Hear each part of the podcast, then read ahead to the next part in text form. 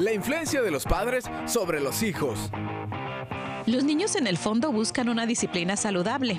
Ellos no rechazarán a los padres porque se les aplique siempre y cuando se les informe que no se les está rechazando a ellos. Para convertirse en el mejor amigo de tus hijos. Explicar que la disciplina positiva se aplicará cuando desobedezcan una regla ya enseñada, la cual ellos ya comprendieron.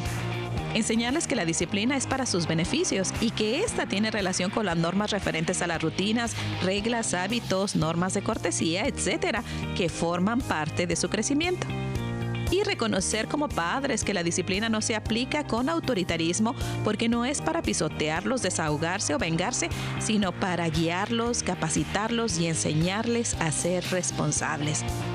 Hijos, atiendan a los consejos de sus padres, pongan atención para que adquieran buen juicio.